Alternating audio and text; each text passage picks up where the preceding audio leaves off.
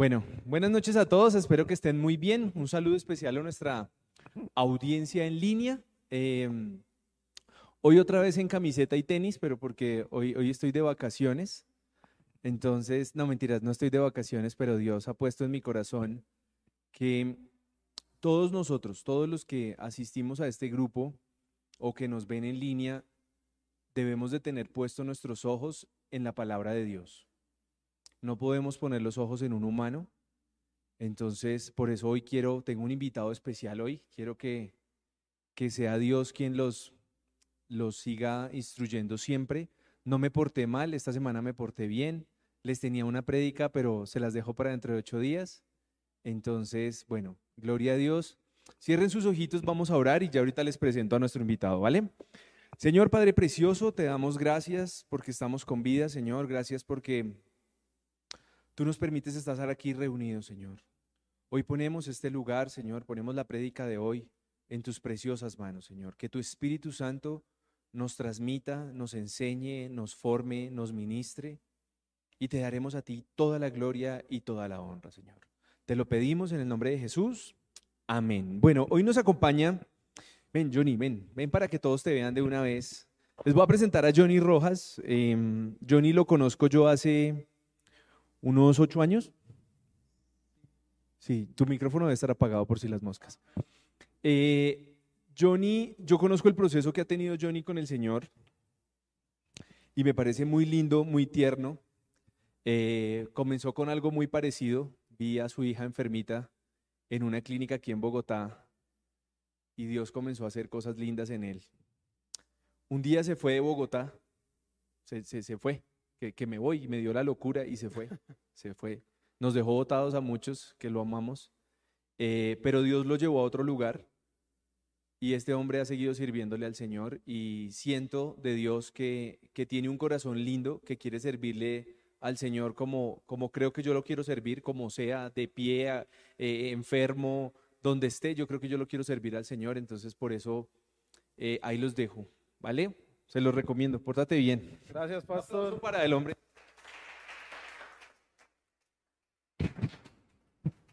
Bueno, eh, buenas noches con todos. De verdad que, como decía el pastor, es un privilegio uno poder compartir la palabra en diferentes lugares. Eh, gracias porque la verdad es una bendición tremenda el saber que nosotros podemos llevar el mensaje de Dios donde quiera que vayamos, sin necesidad a veces de estar en un púlpito, sin necesidad de uno de pronto estar en cualquier iglesia, realmente eh, nosotros podemos entender que el Señor es el que respalda, el Señor es el que obra, el Señor es el que habla. Si tú te dispones, el Señor es quien te da la, facultad de orar, te da la facultad de predicar, te da la facultad de estar conectado con Él. Y mm, algo que antes de, empezar con la palabra, quiero hacerle referencia en algo que eh, nosotros, pues eh, como ministerio, yo pertenezco al Centro Cristiano Internacional con la, eh, digamos, sede del Centro Cristiano Ebenecer en la ciudad de Ipiales. Nosotros estamos en dirección de, en cabeza, en Cúcuta, en el Centro Cristiano con el pastor Satirio dos Santos. Yo no sé si ustedes lo han escuchado. Y en nuestro templo está nuestro pastor Adrián Guerrero que son, eh, eh, digamos, mis autoridades. ¿sí? El pastor Adrián es nuestro pastor de la congregación, con su esposa Diana y su, y su, y su familia. Entonces, nosotros venimos, o bueno, yo vengo de esta iglesia, ¿sí? con mi esposa, para que ustedes de pronto tengan algo claro. Y en ese sentido, nosotros manejamos algunos grupos. Y le contaba al pastor cuando veníamos camino acá, algo que eh, quiero hacerle referencia a ustedes porque quiero que ustedes tengan valor sobre el hombre de Dios que hay en esta casa, sobre el hombre de Dios que ha puesto el Señor en esta casa, que es el pastor Yahweh. Ustedes tienen que entender algo. Hay algo que es el llamado. El llamado se hace. ¿Sí? La palabra de Dios dice que muchos son los llamados y pocos los escogidos. Entonces, cuando yo miro en eso, hablamos de eso con los líderes de la iglesia, y casualmente veníamos hablando de eso y yo le decía que yo puse el ejemplo de él. Porque él un día lo llaman al pastorado. Y él dice, mm, pues bueno, hagámosle. Y de pronto no muy convencido en, desde el primer momento. Pero hay algo que yo respeto mucho y que valoro mucho, es el entender el llamado. Cuando el pastor decide seguir adelante, ponerle el pecho a la brisa, ¿sí? seguir adelante, eso es el llamado. Realmente yo soy llamado, tú eres llamado, tú eres llamado. En, en su momento hubieron más personas llamadas, pero el único que se hizo escoger fue él. Entonces nosotros debemos entender que el llamado está. Lo mismo pasó con Abraham. Abraham Dios lo llamó, a Moisés Dios lo llamó, a Noé Dios lo llamó, a José Dios lo llamó. Y todos aceptaron el llamado. A Josué, Josué Dios lo llamó. Todos aceptaron el llamado. Cuando aceptan el llamado hay algo que es la bendición del llamado. Y la bendición del llamado no es otra cosa que ustedes aquí. La bendición del llamado del pastor. La bendición que Él aceptó el llamado es que usted hoy tiene una iglesia en la cual congregarse, una iglesia en la cual escuchan virtualmente, que usted se puede conectar por las redes. Entonces, tengan muy claro eso y quería hacer esa, esa, esa introducción porque realmente ustedes tienen un nombre de Dios, un siervo del Señor. Valoren eh, cada servicio, valoren cada sacrificio, valoren todo el tiempo que su pastor y su familia invierten en la obra de Dios. Amén. Entonces, quiero que vayamos eh, hoy a la palabra. Eh, hay algo que quiero que ustedes puedan entender que nosotros conocemos el poder de Dios. ¿Quién conoce el poder de Dios? Todos conocemos el poder de Dios, ¿no? Sabemos lo que Dios es capaz de hacer, ¿verdad? Sabemos que nosotros, más bien, que Dios obra a través de nosotros, ¿sí? Que Dios tiene la facultad de orar en muchas cosas y en muchas circunstancias. Y en ese sentido, nosotros debemos tener muy claro que el poder de Dios nos respalda a nosotros. Pero tenemos una cosa. Yo no sé cuántos de aquí, o bueno, de los que nos están escuchando, cuántos han anhelado orar y que una persona se sane. O que usted, alguien venga por finanzas y le diga, vea hermano, es que yo no sé qué hacer. No, no hay yo qué hacer. No, venga, oremos. Y usted ore, Señor, ábrele la puerta, Señor, ta, ta, ta, y pum, clic. Le salió un nuevo trabajo, le salió esto, ta, ta, ta. ¿Cuántos no quisiéramos ese poder? ¿Verdad? Pero ¿por qué no lo tenemos? Si Jesús dijo, ustedes van a hacer cosas mayores a las que yo hago. ¿Por qué no lo tenemos? ¿Por qué no manejamos eso? Entonces a veces es porque nosotros no dejamos que Dios nos respalde cuando nosotros necesitamos poder. Usted y yo tenemos el poder del Espíritu Santo de Dios. Jesús les dice a los discípulos, les voy a mandar el consolador. Uy, perdón. Disculpen les dicen voy a mandar el consolador. ¿Y cuál es el consolador? Eh, el Espíritu Santo. Y el Espíritu Santo es el que obra en la tierra. Jesús empieza la obra cuando el Espíritu Santo desciende sobre él. Y con eso yo quiero que ustedes tengan claro algo importante. Y algo que ustedes deben tener en, en, cuenta, y nosotros ahora en la iglesia estamos viendo una serie que se llama Poder versus Debilidad. Y en ese poder versus debilidad hay algo importantísimo.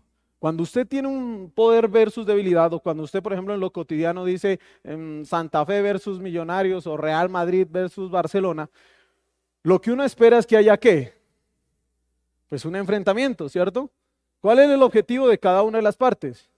Primar sobre la, la otra parte, ¿cierto? O sea, si yo voy a eh, competir, si voy a hacer, si voy a, tengo un versus con una otra persona, lo que yo quiero es que eh, em, pueda yo primar sobre, sobre mi contrincante, ¿cierto? Entonces, teniendo en cuenta eso, el objetivo general de tener un versus es llevar, o más bien dominar a la parte siguiente. Entonces, ahora estamos hablando que es el poder versus la debilidad.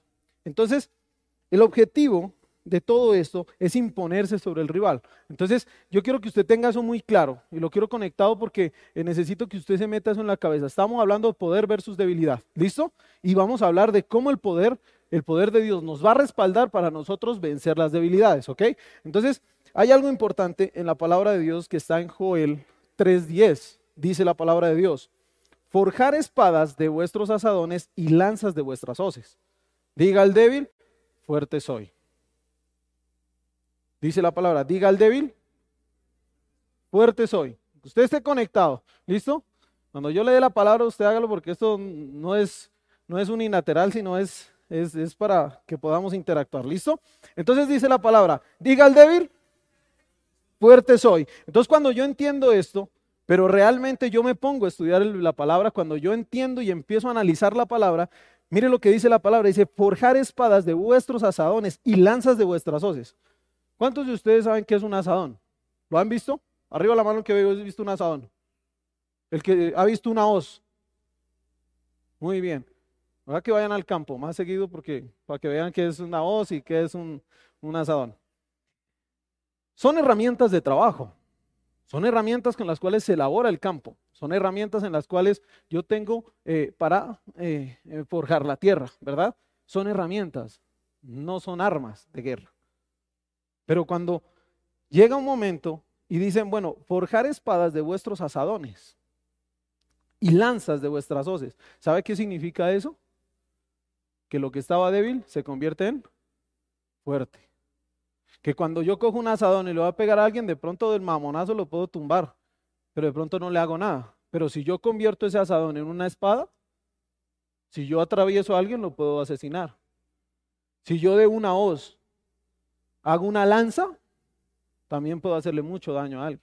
Entonces, normalmente en la condición que nosotros estamos, nosotros pensamos que únicamente somos asadones y lanzas. Ah, perdón, asadones y hoces. Ustedes son siervos de Dios, ustedes son personas que están buscando de Dios, por eso están aquí, los que están en la transmisión también. Son personas que están buscando de Dios, por algo tú estás viendo este video ahora.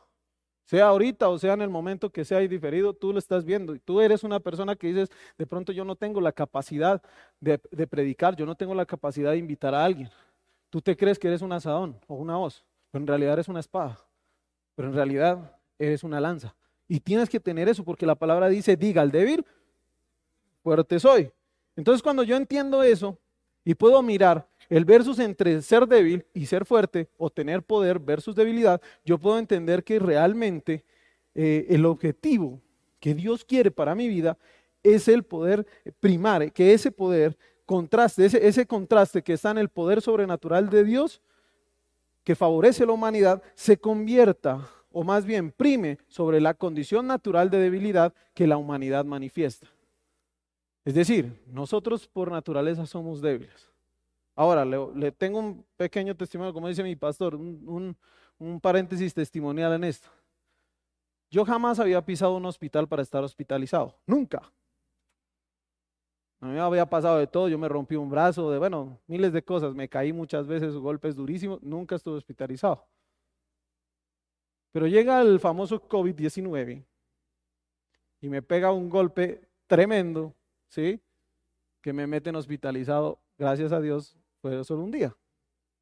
Pero cuando yo llego a la, urgencia, dirá, ¿usted qué tiene? Ta, ta, ta. Ah, bueno, sí, siga tranquilo, siéntese. Si ves esa camilla, siéntese ahí. Ah, listo.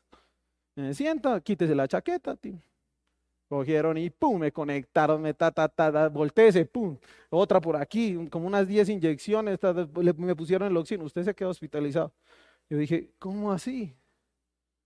Y ahí entendí y el Señor me hizo entender que el fuerte no es uno, que el fuerte es Dios. Entonces yo en ese momento le dije al Señor, si yo estoy aquí es por un propósito. Si yo salgo de esto, te aseguro que yo voy a predicar de esto. Quedo en tus manos. Yo voy a ser obediente. Vea, siéntese así, acuéstese así, eh, eh, duerma acostado boca abajo, duerma parado, bueno, lo que ustedes quieran. Yo lo hacía. Y Dios respaldó tanto mi vida que yo entré mal allá, la verdad. Entré saturando 76, entré con muchas cosas y al otro día me dieron de alta. Que no, usted ya está bien. Y ese es el poder de Dios. Entonces, muchas veces nosotros tenemos esas cosas, nos sentimos de pronto fuertes. Pero ¿cuántos de ustedes se han sentido alguna vez cansados? ¿Cuántos han tenido angustia alguna vez? ¿Cuántos han estado enfermos? ¿Cuántos han tenido, eh, eh, o más bien, eh, han estado en peligro?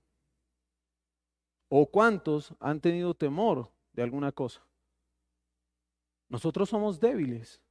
La debilidad del ser humano se manifiesta de una manera impresionante. La naturaleza, nuestra condición natural es de debilidad. Nosotros siempre estamos débiles. Aparentamos ser fuertes, pero la debilidad es mucha.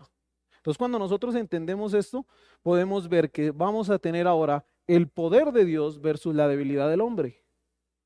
O para hacerlo más, más, más a nosotros, es el poder de Dios versus tú o mi debilidad. Amén. Entonces, tenemos que tener eso muy claro. Ahora, Dios, es una verdad que Dios puede librarte a ti de todas las batallas. Tú tienes batallas constantemente, todas nuestras batallas Dios las puede librar con el poder que Él tiene. Con el poder de Dios las, las batallas se libran. Amén. Y en ellas, en esas batallas, tú y yo podemos tener la victoria. ¿Cómo? La palabra de Dios dice en primera de, perdón, en Lucas 1.37 dice, porque nada es imposible para Dios. Usted lo había escuchado, yo sé que usted lo había escuchado, ¿cierto? Hasta canciones hay. Nada es imposible para Dios.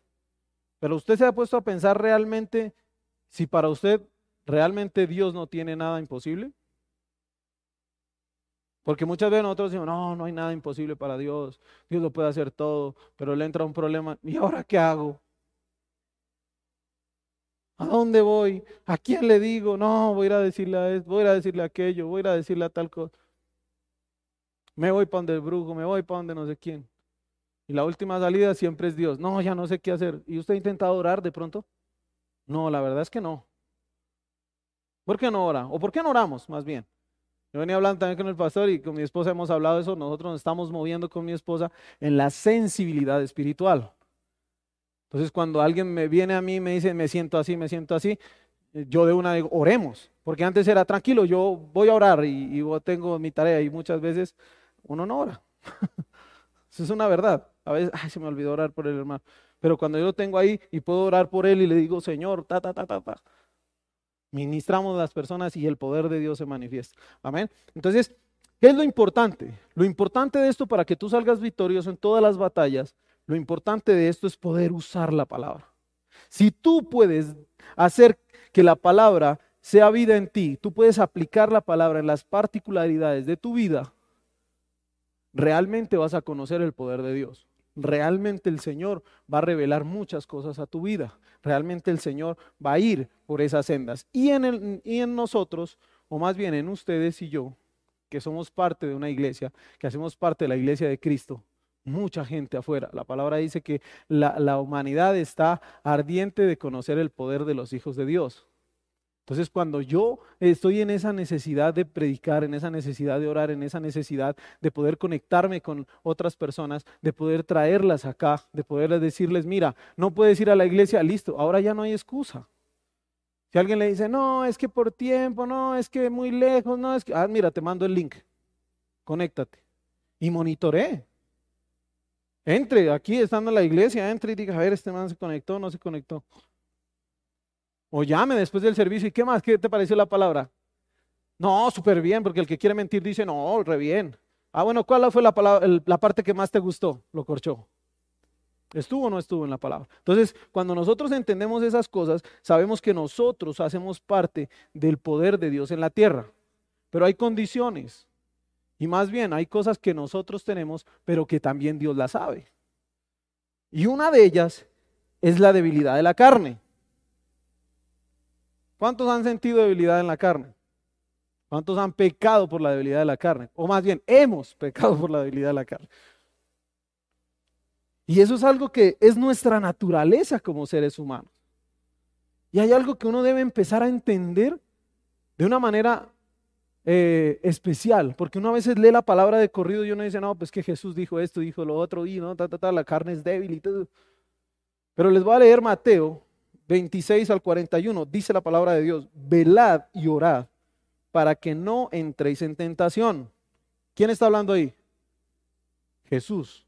Jesús le está diciendo a los discípulos, está hablando con los discípulos, hey, pilas, velad y orad para que no entres en tentación. El espíritu a la verdad está dispuesto, pero la carne es débil. Ahí está subrayado. Dice, el espíritu está dispuesto, pero la carne es débil. Y ahora tú tienes que entender algo. ¿Por qué Jesús dice esto? ¿Para prevenirlos a ellos? Para decirle, no, pilas. Pilas, pastor, que la carne es débil. Pilas que la carne es débil, no. Pilas, pilas. Dani, pilas. ¿Sabe por qué lo dice Jesús? O más bien, ¿cómo lo interpreto yo? Si Jesús está diciendo esto, ¿sabe por qué? Porque Jesús fue hombre. Y dígame si el Espíritu de Jesús no estaba dispuesto a ver. A ver si los discípulos no estaban dispuestos. Entonces les dice, ojo, yo sé que este pedacito de cuero, esta barriguita, esa es débil. La carne es débil. Los pilas, ¿cuál es la solución para que no dejar vencer la carne? Velad y orar. Cuando yo velo, lloro, hago que la carne se doblegue al espíritu. El, tu espíritu siempre está dispuesto. Hay algo que tú debes entender cuando lees la palabra, que cuando sale la palabra espíritu en minúscula, ¿sí? No habla del espíritu de Dios. Habla del espíritu personal o de espíritus malignos, ¿ok? Porque en la palabra también está los espíritus y está en minúscula. O habla de tu espíritu cuando habla en personal. Entonces, tú debes entender que es tu espíritu, el espíritu que portas, está dispuesto. Pero la carne no te deja orar, la carne no te deja madrugar, la carne no te deja arrodillarte a orar, la carne no te deja que tú te conectes, la carne no tiene tiempo, tu espíritu lo tiene todo. Entonces cuando yo entiendo estas cosas digo, uy hermano, ¿qué estoy haciendo? ¿Para dónde voy? ¿Realmente mi problema tendrá solución o me toca irme con frijoles a, a Monserrate en las rodillas, arrodillado a ver si Dios me escucha. Entonces mire que realmente nosotros tenemos que tener claro que nosotros, nuestro espíritu está dispuesto, que las cosas están listas, pero nuestra carne es débil. Hay otra cosa importantísima en esto, entendiendo que nosotros somos débiles, que el espíritu está dispuesto, pero nosotros somos débiles, hay algo importante que es que el Señor se perfecciona en nuestra debilidad. Entre más débil eres, el Señor se perfecciona en esa debilidad. Segunda de Corintios 12, 9. Y me ha dicho, bástate mi gracia, porque mi poder se perfecciona en la debilidad. Ahí creo que está subrayado eso. Excelente. Porque mi poder se perfecciona en la debilidad. Por tanto, de buena gana me gloriaré más, más en mis debilidades, más bien en mis debilidades, para que repose sobre mí el poder de Cristo. Muchas veces nosotros pensamos que al estar débiles o al estar deprimidos, al estar débiles de emoción, eh, emocionalmente o en el alma, ¿sí? estar eh, de, eh, mal físicamente o estar mal espiritualmente, muchas veces nosotros pensamos que esa debilidad es lo que nos aleja de Dios. Y eso es una mentira del diablo. Porque la palabra está diciendo que cuando tú te sientes débil, se perfecciona en tu debilidad. Entonces, cuando tú estás débil, no quiere decir que estés apartado. No quiere decir que tú, ay, no, Esteban ya se apartó, mejor démosle el último empujón para que se vaya a la iglesia y no nos moleste más. Realmente cuando tú te sientes mal, el Señor quiere que tú te involucres. Quiere que tú lo dejes perfeccionarte en Él. Y el apóstol dice ahí, dice, eh, eh, por tanto, de buena gana me gloriaré más en mis debilidades. ¿Sabe qué quiere decir eso en palabras más coloquiales? Es decir, que él va a decir, no, yo me voy a fijar más en las debilidades que tengo que en lo que eh, eh, soy fuerte. Y cuando él dice eso y usted piensa en eso, usted empieza a trabajar en lo que es débil. Y el Señor empieza a orar de esa manera en usted. Y hay algo que nosotros podemos, o más bien, también tenemos que tener claro, es que el poder de Dios se hace evidente desde el principio de la creación. Dios crea con qué? Con palabra. Dios la creación la hace con palabra. Hebreos 11.3 dice, por la fe entendemos haber sido constituidos, perdón, haber sido constituido el universo por la palabra de Dios. De modo que lo que se ve fue hecho de lo que no se veía. Esto simplifica así la creación. No había nada, el Señor lo hizo todo, punto. ¿Con qué? Con la palabra. Para de contar. ¿Por qué viene a eso? ¿Por qué venimos nosotros a mirar esas cosas? ¿Por qué estamos en eso? Porque realmente la palabra de Dios tiene poder. Pero hay algo que yo siempre digo en los grupos, yo creo que la gente a veces se cansa de las, veces que yo digo esto que les voy a decir ahorita, pero como ustedes no me han oído, lo voy a decir. Muchas veces nosotros esperamos que Dios hable a nuestra vida, ¿cierto? ¿Cuántos quieren que Dios hable a su vida? ¿Cuántos quieren que el Señor le diga, Mariana, tienes que hacer esto, esto y esto? ¿Sí? Pastor, tiene que predicar esto, esto, esto. Pero normalmente nosotros esperamos que haya un rayo del cielo así y suene pastor, necesito que predique sobre el arrepentimiento. Ay, Señor, sí. Pero muchas veces nosotros tenemos la palabra. Hay un, un libro que se llama la Biblia. Si no lo ha visto, se lo recomiendo para que lo lea. ¿Sí? Léase la Biblia. ¿Usted quiere escuchar palabra de Dios? Primero lea lo que él ya dijo. Ahí está todo, todo, todo, todo, todo, todo. Ahora, usted le da pereza buscar los versículos. Usted ya hay otra herramienta poderosa que es el Google. Y combinado con la palabra de Dios, eso es una bendición. Usted no sabe qué hacer cuando está deprimido, busque versículos de depresión. Le salen 30, 40, 50 versículos. Léalos todos y medite. Ahí tiene un mes para meditar en la palabra. No se bloquee. No que no es que yo no no yo no sé Biblia, no no no no sé dónde buscar, no sé no sé qué, libros buscar, no sé cómo hacer. ¿Usted qué, quiere? ¿Qué quiere aprender? ¿Quiere aprender de diezmos, ofrendas? Busque, eso hay versículos los que quiera. No, es que yo no estoy de acuerdo con que pidan plata en la iglesia. Primero que todo, nosotros no pedimos plata. Segundo que todo es una bendición y ahora les voy a explicar por qué. Pero realmente si usted tiene dudas en algo, pregunte, perdón, pregúntele al pastor o, vaya a Google, diga ta, ta, ta. O, eso sí, mire lo que dice la palabra, ¿no? No se va a poner a leer comentarios de nadie. Escuche la voz de su pastor. Por eso eh, Jesús dice que las ovejas conocen la voz de su pastor. Por eso Dios nos ha dado autoridades en la tierra. Por eso, si tú te disipulas con alguien y esa persona te pastorea, escúchalo. Dios te ha mandado a esa persona para que tú lo escuches. Entonces, en ese, en ese particular, nosotros debemos entender que todo ese poder, que todas las cosas que nosotros tenemos, ese poder está ahí para que tú lo uses. Dios no dice, a ver, eh, no, no, no, eh, no, es que Cristian se portó mal. Entonces, no, hoy no tiene poder. Esta semana ya no. Ya no tiene poder. Así ore, hermano. No, no tiene poder. Dios no es así. Dios es abundante en misericordia. Y Él está esperando que tú seas poderoso, que el poder salga de ti. Jesús decía, y Jesús venía, y les decía cuando, oraba, cuando sanaba una persona y la persona le decía, ay, gracias, no sé qué. Le dijo un paralítico, ve y da la ofrenda que corresponde a la sanidad de tu enfermedad un, leproso, perdón, era. Y ve y, y, órale al Señor y dale gracias a Dios, siendo el Hijo de Dios.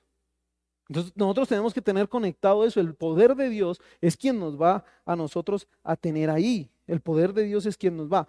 Y para entrarlos en contexto, hoy quiero que ustedes tengan algo eh, eh, eh, en mente. El, el, título, ahora sí voy a empezar a predicar. El título es Déjate respaldar del poder de Dios.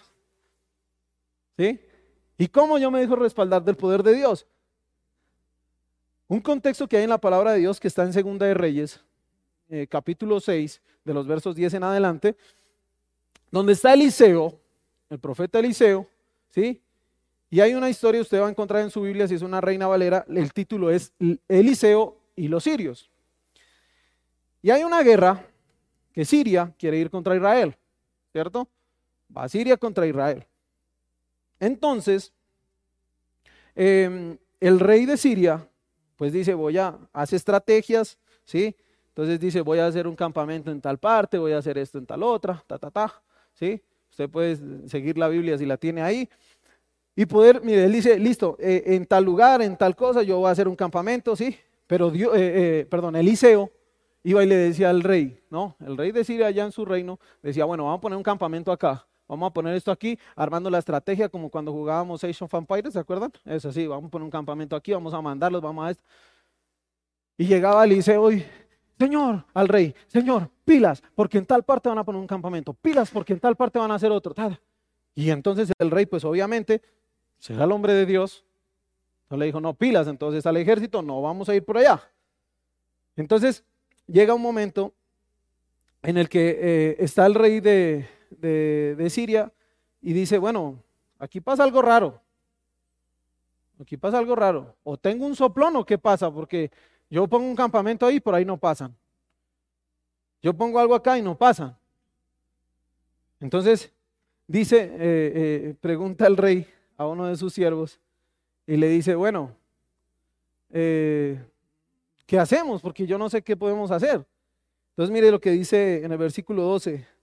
Dice, entonces uno de los siervos dijo, no, rey, señor mío, sino que el profeta Eliseo está en Israel.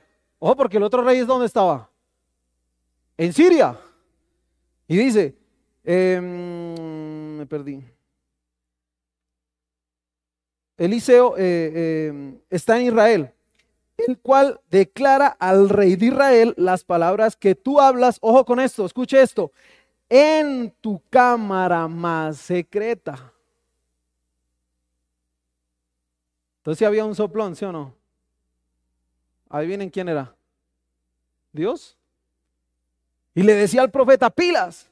Y entonces él decía, pero ¿cómo vamos a hacer? ¿Cómo vamos a hacer? ¿Cómo vamos a entender esto? Y entonces el rey de Siria se va con toda. Se va con toda. Y llega en el versículo 15 al 17, en el cual hoy vamos a hacer énfasis para que podamos ver la manifestación del poder de Dios. Dice, Versículo 15, declara la palabra de Dios. El criado que servía al varón de Dios se levantó de mañana y salió. El criado que servía a Eliseo. Gesi eh, se llama el, el criado. Gesi que servía a Eliseo. ¿Listo? Entonces el criado que servía al varón de Dios se levantó de mañana y salió. Y al ver que el ejército tenía sitiada la ciudad, ¿usted sabe qué es tener sitiada una ciudad? ¿O sabe qué es cuando usted le digan, está sitiado? ¿Usted sabe eh, cómo interpretar eso? Que está rodeado. O sea, que no tiene escapatoria. Usted ya está sitiado. Entonces, listo, eso es para que lo tengamos en cuenta. Con gente de a caballo y carros. Y dijo Eliseo, ah, Señor mío, ¿qué haremos? Eliseo respondió, no tengas miedo, porque más son los que están con nosotros que los que están con ellos. Y oró Eliseo diciendo, te ruego Jehová que abras los ojos eh, que abra sus ojos para que vea. Jehová abrió entonces los ojos del criado y él vio en el monte estaba lleno de gente de a caballo y carros de fuego alrededor de Eliseo. Me, voy a hacer un paréntesis testimonial en esto rápidamente. Como hablaba el pastor, y vea que las cosas del Espíritu son una bendición. El testimonio que tenía preparado para darles hoy a usted fue el que abrió el pastor hace un rato. Cuando yo me convierto, cuando yo llego al cristianismo, llego a la iglesia, por una, eh, mi hija mayor nace con una enfermedad que se llama taquimnea del recién nacido. ¿Eso qué quiere decir? Que no respiran bien. Son como perezosos para respirar. Entonces, cuando me la pasan a mí, mi esposa tiene a mi hija, me la pasan a mí, ella se pone morado los labios, se pone como esto, los labios, negros, súper morados y ya le empieza a dar la fatiga y la hospitalizan.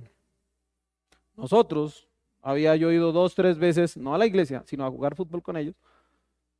Y todos me decían allá, venga, venga a la iglesia. Y yo, sí, sí, sí, sí, un día estoy voy. Mira, cuando llueve para arriba voy. Sí, sí, sí, ajá, yo, yo voy, yo voy. Y siempre les saqué el cuerpo. Y hay algo importante que yo creo que ustedes entiendan, es que Dios te está llamando todo el tiempo.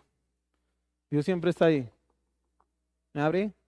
La palabra de Dios en Apocalipsis 20 dice, hey, que yo estoy aquí a la puerta y llamo. Él está ahí. Si me abres, cenaré contigo. Eso dice la palabra. Entonces, Él está ahí todo el tiempo. Esperando a que tú le abras. Entonces, en, ese, en, ese, en esa condición yo estoy con ella.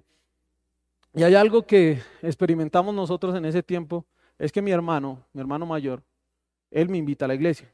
Él hacía parte de la iglesia que nosotros pertenecíamos en ese tiempo. Y me hace parte, o sea, me quiere hacer parte de la iglesia.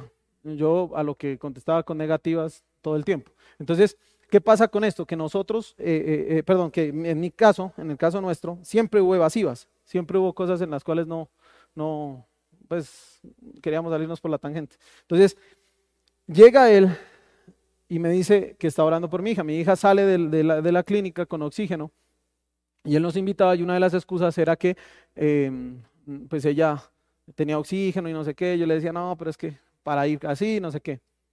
Y ellos se ponen a orar, ¿no? Y con el pastor y varios en cadena de oración en el tiempo en la iglesia se ponen a orar por eso. Tengo una cita en la cual no le iban a quitar el oxígeno a mi hija, eso era más que obvio, ¿sí? Y vamos a la cita y ellos estaban en oración cuando Oh, sorpresa, la doctora dice, la niña sale de aquí sin oxígeno. Ah, bueno, se me olvidó contarles algo más. Mi hermano me dijo, dijo, si le quitan el oxígeno a, Juliana, ¿tú vas? Yo sí, claro. Yo estaba convencido de que no le iban a quitar el oxígeno. ¿No? Sí, claro, claro, yo voy, tranquilo. Confiado que voy.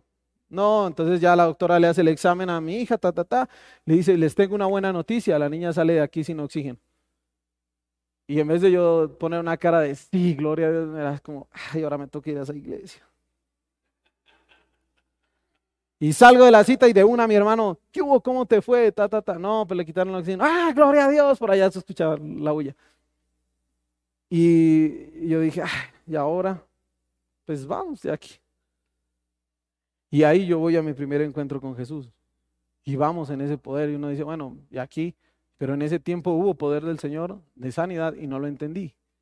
Después llega otro tiempo, al cabo de los tres, cuatro meses, yo ya estoy en la iglesia, ya empezamos a involucrarnos un poco más en la iglesia, y a mi hija le da bronquiolitis. Estábamos en Salucov, podrá imaginar, así, un consultorio, cuatro pacientes, cuatro niños. Y para completar, uno de esos niños resultó con tosferina. Entonces, imagínense lo tremendo. Y en esas mi hija, en las horas de la tarde, empieza uh, uh, con los ojos cerrados a respirar así. Uh, mi esposa, pues como ve pasar a la doctora, se le tira en plancha y la jala y le dice, vea, yo no sé qué le pasa. La doctora coge y trin, desprende el oxígeno, la coge y dice, código azul. Y se la llevan para, para reanimación. Obviamente yo estaba ahí con ella, salgo yo, me detienen a mí, me sacan para la sala de espera, mi esposa llega más lejos, pero igual la detienen. Y hacemos una oración que les confieso delante de Dios. Hace como tres años nos dimos cuenta que habíamos hecho la misma oración en el mismo momento. Y la oración fue la siguiente. Yo allá afuera, destrozado, sin saber qué hacer, le dije al Señor algo que eso es lo que yo atesoro en mi vida y en mi corazón todo el tiempo que se los quiero compartir para que ustedes tengan claro esto. Yo le dije al Señor de rodillas, llorando como un niño desesperado, le dije, Señor, si tú salvas a mi hija, yo te sirvo el resto de mi vida. Yo te voy a servir con fuerza, te voy a servir toda mi vida si tú salvas la vida de mi hija. No sé cuánto tiempo pasó, no me pregunte, no llevaba el tiempo, no sé cuánto tiempo pasó. Yo terminé de orar y salió mi esposa y dijo, la niña está fuera de peligro. Otra vez llegó la reacción a mí de alegría, no, llegó la reacción de ¿y ahora qué hice? ¿En qué me metí ahora? Ajá. Y el, y el, cristianismo es como la mafia, usted aquí sale muerto. Que usted ya recibe el Espíritu Santo y usted vaya al mundo a revolcarse lo que quiera, pero el Espíritu le va a decir, ¿y usted qué hace aquí? Entonces mire que realmente es eso, nosotros nos entramos ahí y nosotros cuando yo tomamos esa decisión ya entendemos el poder de Dios y nos damos cuenta que Dios se manifiesta, que Él quiere que tú estés, que tú quieres que te comprometas, que quieres que el Señor, el Señor quiere que tú te comprometas, el Señor quiere que tú avances cada día, el Señor quiere que tú seas una parte del poder de Dios en la tierra. Y ahora no importa que tú eres débil, ya vimos que la debilidad de Él se perfecciona en tu debilidad, o sea que ya no tienes excusa. Que no, que es que yo no sé hablar. Ay, hermano, yo no invitaba a nadie. Yo no le hablaba ni a mi esposa en la casa, bien. A nadie le hablaba, a nadie, a nadie, a nadie, a nadie. Y ahora Dios nos ha permitido coordinar y, y, liderar casi 50 personas. Entonces mire que es una bendición para nosotros.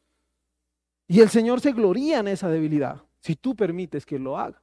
Si dejas que el poder de Dios te respalde.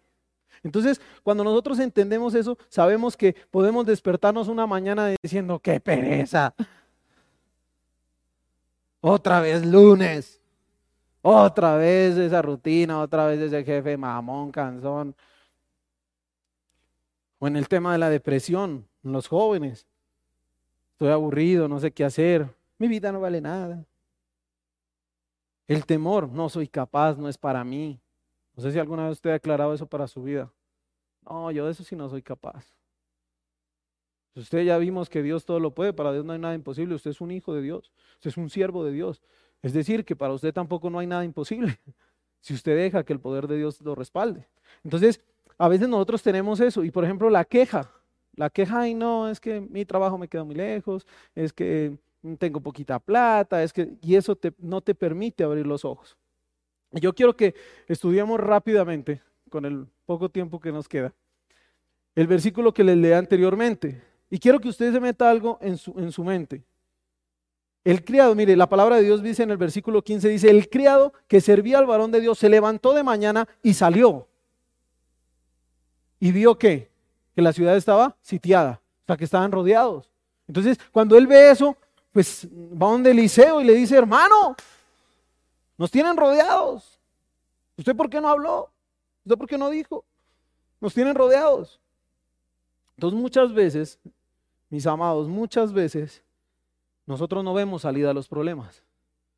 Muchas veces usted sale y dice, deuda aquí, deuda acá, la suegra aquí, la cosa acá, la depresión, las deudas. Yo lo que le digo a los jóvenes con los cuales trabajamos nosotros, yo le digo, si tú entras en depresión es porque te falta pagar el recibo de la luz de tu casa. Comprométete a pagar el recibo de la luz de tu casa y verás que la depresión se te va. Eh, la, depresión llega porque la mente no está ocupada. Cuando la depresión golpea la puerta de un joven, diferentes los adultos, es porque están ocupados en otras cosas. ¿Usted quiere que la depresión se le quite? Dígale a su papá, de ahora en adelante yo pago el recibo de la luz. ¿Cómo? No sé, pero yo lo pago. Y ahí la depresión va a empezar a cambiar. Porque usted se va a ocupar en cosas reales, en cosas que realmente tienen valor. Y mire lo que hace el siervo de Dios. Eh, perdón, el, siervo del hombre de Dios. Llega, le dice, eh, entra allá y le dice, ay Señor mío, ¿qué haremos? ¿Y ahora qué hacemos? Y él lo exhorta de una manera que nadie esperaba. le dice, no tengas miedo. Porque más son los que están con nosotros que los que están con ellos. Y eso es algo irónico, si usted se da cuenta. O sea, si a mí alguien me dice, yo estoy sitiado por un ejército y alguien me responde así, diga, o sea, estamos los dos contra todos esos, ¿dónde están los otros que no los veo? Y, y puede ser a veces difícil y puede ser irónico que nosotros tengamos eso. Pero realmente nosotros tenemos que tener en claro esto. Los siervos miran las realidades funestas. ¿Qué es una realidad funesta o qué es algo funesto? Algo que es del temor. Es la base del miedo, la base de la desesperanza. Eso es algo funesto. Entonces, los hombres de Dios miran el poder de Dios. Si tú te das cuenta y puedes meditar en esto, ¿en qué parte estás? ¿Tú eres el siervo de Eliseo o eres Eliseo? ¿Ves tus problemas con los ojos del hombre o ves tus problemas con los ojos de Dios? Esa es tu, es tu tarea. y hay dos formas de ver las cosas. En, lo cotidiano, ¿no se ha visto eso tan popular que es el vaso medio lleno y medio vacío? Ahí es un ejemplo claro de cómo uno ve la perspectiva de las cosas. El vaso está a la mitad, pero nadie dice, no, el vaso está a la mitad. No, está como medio lleno o está medio vacío. Y según eso son las, las perspectivas de nuestra vida. Pero miren, el siervo solo veía la ciudad sitiada, pero Eliseo veía el poder de Dios actuando a su favor. Entonces, cuando tú comprendes esto, puedes ver lo que está en 1 Corintios 2.14. Dice, pero el hombre natural no percibe las cosas que son del Espíritu de Dios, porque para él son locura y las pueden y no las puede entender, porque se ha de discernir espiritualmente. ¿Sabe? Mucha gente le va a decir a usted, ¿usted para qué vas a iglesia, hermano? ¿Usted para qué se pone a ver esas prédicas por, por, por Facebook, por YouTube? No pierda el tiempo. Eso no ofrende, no diezme, que, que eso, los pastores se roban esa plata. ¿Eso para qué? Vea, vea las cabinas, vea todo eso, eso, que lo pague el pastor. Si no, ¿para qué se pone a meter iglesia? Ahora yo te pregunto algo, ¿cuál es la perspectiva de tu problema? ¿Tú lo estás viendo con ojos espirituales o lo estás viendo con ojos carnales? Cuando tú entiendes esas cosas, puedes mirar más allá. Cuando tú dices, no, bueno, a ver, pero realmente, sea sincero, hay algo que nosotros tenemos que mejorar todos como seres humanos, es que usted se miente a usted mismo. Y eso no es darse ánimo, que mucha gente dice, no, yo me doy ánimo, yo digo, yo sí puedo. Pero por dentro dice, yo no puedo, pero yo creo que sí puedo. Y realmente no dicen, yo sí puedo. Entonces, cuando yo entiendo esas cosas, entonces mucha gente le va a decir a usted, usted es loco, usted por estar allá en la iglesia. Pero cuando nosotros venimos a escuchar la palabra de Dios, cuando nosotros tenemos clara la palabra de Dios, podemos entender esto. la perspectiva del problema que tú tienes, ¿cuál es? ¿Te ves sitiado? ¿Qué vas a hacer? Como dicen vulgarmente aquí, ¿te vas a arrugar? ¿O va a decir, pa, pa, pa? Si David siendo chiquito con una piedra mató a ese man, yo cómo no va a poder pagar esto, cómo no va a poder hacer esto. Si Dios respalda a tantos que uno dice, no, y este, ¿cómo no me va a respaldar a mí? Si uno ve milagros en otras personas, dice, pues, pero a este man lo bendijo, ¿cómo no me va a poder bendecir a mí? Y cuando nosotros entendemos esas cosas, podemos mirar más allá y poder ver más allá de la realidad. Y hay algo que tú debes tener claro, que no voy a hacer énfasis en esto, pero realmente tú tienes que entender que hay algo que es tu realidad y hay otra cosa que es tu verdad. Y no son lo mismo. Porque tu realidad es la que estás viviendo hoy, pero tu verdad la tiene Dios. Porque tú puedes tener una realidad hoy en la cual las deudas te tienen hasta aquí, donde eh, de pronto tienes problemas en tu casa, con tus padres, con, tus, con tu pareja, con tus hijos, bueno, en fin, muchos problemas en muchas situaciones. Esa es tu realidad. Pero es tu verdad. ¿Realmente crees que estás así? O tú dices, bueno, listo, me vas a acudir y voy con Dios por delante. Y sé que mi verdad es ser victorioso. Sé que mi verdad es ser triunfador. Sé que mi verdad es ir más allá. Cuando tú entiendes eso, realmente estás entendiendo la palabra. Segunda de Corintios 4:18 dice lo siguiente, así que no miramos las dificultades que ahora vemos. En cambio, fijamos nuestra vista en cosas que no pueden verse, pues las cosas que ahora podemos ver se irán, se pronto se habrán ido, pero las cosas que no podemos ver permanecerán para siempre. Dios siempre va a estar para ti. Tú debes buscar tu salvación. Debes buscar que eh, tu vida dependa del Señor, que tu vida depende del Salvador. Los problemas se acaban. Los problemas se van. Eso se termina. El carro, todas las cosas que compraste un día se acaba. Hay que hacer tesoros en el cielo. Eso declara la palabra. No aquí donde eh, el orín y el hollín y la polilla se lo comen, eso declara la palabra. Entonces nosotros tenemos que tener claro eso y tenemos que basar nuestra confianza en el Señor. Saber que Él tiene poder. Si tú estás enfermo, saber que tiene un poder sanador. O cuántos, no sé si ustedes han visto sanar a alguien. Nosotros hemos impuesto manos por la persona, hemos orado. Nosotros en la iglesia, en nuestra subred, tenemos una oración todos los viernes a las 7 de la noche. Es más, eh, ayer estábamos ya aquí en Bogotá, estaba en la casa de, mi hermana y allá tuvimos la oración. eso no es negociable. Está la oración donde quiera que estemos. Estuvo hospitalizado, ahí estuvo la oración. Porque es de Dios, porque es el poder. Es yo diciéndole al Señor, tome, úseme. Úseme. Y tenga claro eso, que si usted sana a alguien no puede decir, vea, son 20 mil. O como salió un man por allá, ¿se acuerdan cuando se murió ese basquetbolista profesional? Que dijeron, no, si me pagan yo voy y lo, lo, lo, revivo. Ay, hermano. Bobo el que invierta su plata en eso. Pero Dios te quiere usar a ti. Dios te quiere usar. Dios quiere que el poder fluya a través de ti. Dios quiere que tú cojas y hagas clic en las personas. Y cuando tú entiendes eso, sabes que el poder sanador del Señor está, que también hay un poder de provisión y que también es un Dios salvador. Que tú tienes que tener claro que tú vas por tu salvación. Que tú debes tener claro que el Señor va a quiere obrar a tu manera. Entonces, el tener ahí el poder de Dios hace que tú te, eh, seas exaltado, pero tú tienes que darle la gloria a Dios. Nosotros hemos tenido y hemos podido experimentar milagros en las personas con la oración, Hemos sanado por personas que estaban, como se dice vulgarmente, con una pata en el cementerio. Gente de COVID, con 8, 10 días en la UCI. Le, dije, le declararon a una persona, hermano, si usted mañana o en, el transcurso de esta semana eh, no mejora su, su, su hijo, chao pescado, porque necesitamos la cama. Oramos por ese hombre, faltándole dos días.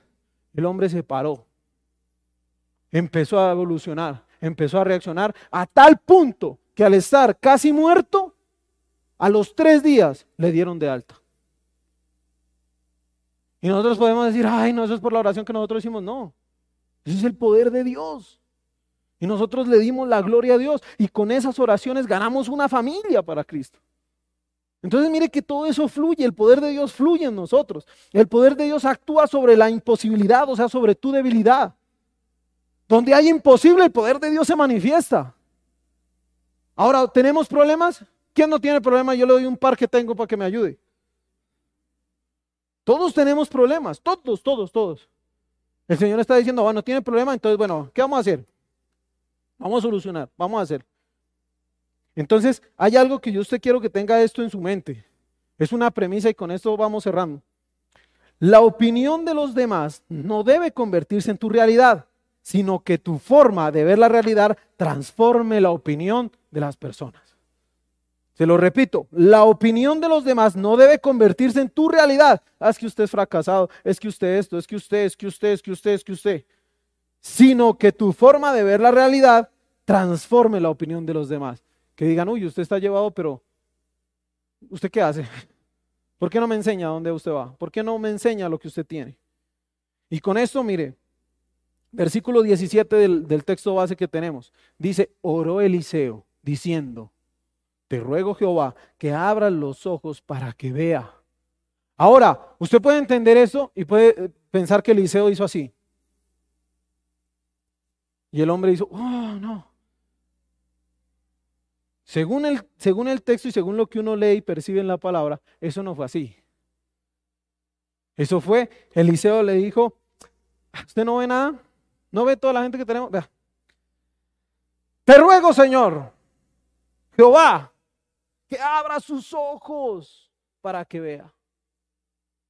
La palabra dice, Jehová abrió entonces los ojos del criado y vio el monte estaba lleno de gente a caballo y carros de fuego alrededor del liceo.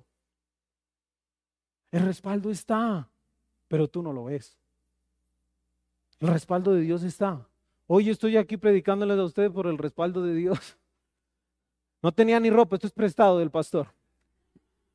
Gracias a Dios, Dios es bueno, Dios provee esa ropa, ¿sí? Y hay algo interesante que, que, hacemos, mire, nosotros somos casi de la misma talla, él adelgazado, yo me he engordado, entonces ahí vamos como, como haciendo, entonces Dios respalda en todas las cosas, Dios está ahí. Y hay algo importante que tú tienes que saber a la luz de la palabra. Dice, y vio que el monte estaba lleno de gente de a caballo y carros de fuego rodeando a Eliseo. Entonces el poder de Dios está alrededor tuyo está alrededor de nosotros, de las personas que nos disponemos a eso. Para cerrar, quiero que usted tenga claro algo. La fe es el detonante del poder de Dios. ¿La qué? La fe es el poder, el detonante, perdón, del poder de Dios. Los terremotos tienen puntos de, epicentros, ¿no? Y realmente es eso. el, epicentro de ahí cogí. Por eso, entre más cerca esté el epicentro de un terremoto, más grave es.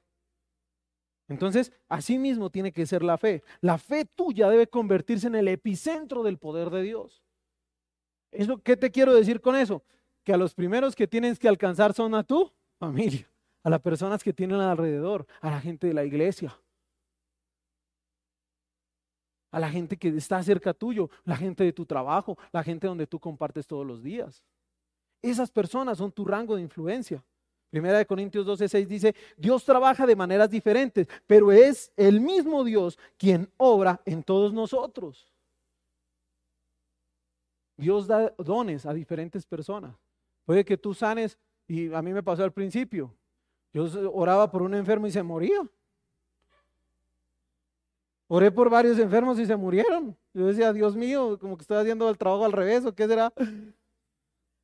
Pero Dios ha, dado que nosotros en el grupo de oración hemos orado por gente y se ha sanado. El propósito y la obra es de Él. Y me pasé demasiado el tiempo, perdonen con ustedes, y quiero que ustedes tengan esto claro y yo me emociono hablando del Señor. Yo puedo hablarles un servicio de unas cinco horas aquí si es necesario. No porque tenga yo palabras, sino que el Señor me hace fluir de una manera impresionante por el respaldo de Dios. Dios es maravilloso. Yo ni siquiera iba a venir a Bogotá. Ni siquiera tenía pensado en venir a esta ciudad. Dios aparejó muchas cosas que nosotros pensábamos que era para nosotros, para nuestra empresa, para nuestro emprendimiento, y hoy, estando aquí parado, entiendo para qué fue. Hubo vuelos baratos, 70 mil pesos desde Cali, 70 mil, uy, Dios decía, imposible, en un avión inmenso. Dios tiene propósito para tu vida. Dios tiene grandes cosas para ti. Mira las cosas con ojos espirituales. Mira las cosas que Dios te está entregando. No dejes que los problemas nublen tu visión. No dejes que la falta de dinero, la falta de empleo, la falta de dificultades nuble tu visión. Deja respaldar del poder de Dios. Déjate respaldar del poder de Dios. Abre tu mirada. Mira que esos problemas son poquitos para lo que tú tienes, para el respaldo de Dios que tú tienes. El, siervo de Dios veía con ojos eh, eh, espirituales y veía el ejército que tenía contra Israel, pero eh, contra los sirios, pero ahora el siervo no podía ver, pero él ora y el siervo puede ver. Mayores son las exhibiciones del poder de Dios que se manifiesta en esta tierra que tu debilidad o nuestra debilidad. Amén. Entonces le voy a pedir que eh, se ponga en pie donde usted está. Vamos a orar y vamos a poner esto en, en manos del Señor. Amén. Padre, en el nombre de Jesús. Te damos gracias, mi Señor, por el tiempo que tú permites, Señor, en el cual podemos meditar de tu palabra. Gracias, mi Rey Celestial, porque sabemos, Señor, que a pesar de los problemas, Señor, que a pesar de las dificultades, tú estás alrededor nuestro, Señor dándonos poder, dándonos sabiduría, dándonos entendimiento, dándonos la capacidad de soportar, dándonos la capacidad de afrontar cada batalla, cada cosa que nosotros hacemos, Señor. Te pedimos en el nombre poderoso de Jesús que tu Santo Espíritu descienda en este momento en la vida de cada uno de mis hermanos que está aquí presente en el templo y de los que se encuentran a esta hora eh, viendo, Señor, este video en las conexiones, Padre Celestial. Te damos gracias, mi Rey Celestial, porque sabemos, Señor, que tu poder se manifiesta en medio nuestro y declaramos que el Espíritu Santo de Dios toma nuestras vidas, Señor, y nos gobierna de una manera poderosa. Permitimos en esta noche, Señor, que el respaldo tuyo, Señor, nos dé a nosotros el poder para manifestar tu gloria aquí en la tierra, Señor. Danos entendimiento de saber que el poder que nosotros tenemos, Señor, viene de ti. Asimismo, poder ministrar, Señor, que tú eres el que obra aquí en la tierra, Padre Celestial. Te damos muchísimas gracias, mi Señor, y Señor, en tus manos, sabiendo, mi Rey Celestial, que tú lo puedes hacer todo, Señor, sabiendo que tu poder es maravilloso y sabiendo de antemano, mi Señor, que vas a estar alrededor nuestro, Señor, cuidando, guardando nuestras vidas y dándonos el aliento para eh, suplir nuestras debilidades, Señor. Te damos gracias en el nombre poderoso de Cristo nuestro Señor. Amén. Y amén. Denle un aplauso fuerte al Señor. Gracias, pastor. Es un privilegio estar aquí. De verdad que Gracias. Muy feliz. Miren, yo no, nadie me lo va a creer, pero ustedes, yo no sabía que él había hecho el mismo pacto mío de servirle a Dios. Y yo creo que ahí es donde la conexión de Dios vale la pena. Y me parece que esto ha sido una bendición hoy para todos nosotros. Entonces, gloria a Dios, gracias. Bendigo tu familia, bendigo tus hijas, tu ministerio. Esta es tu casa. Cuando yo no esté, puedes coger y hacer lo que quieras. Se portan bien, Él es chévere.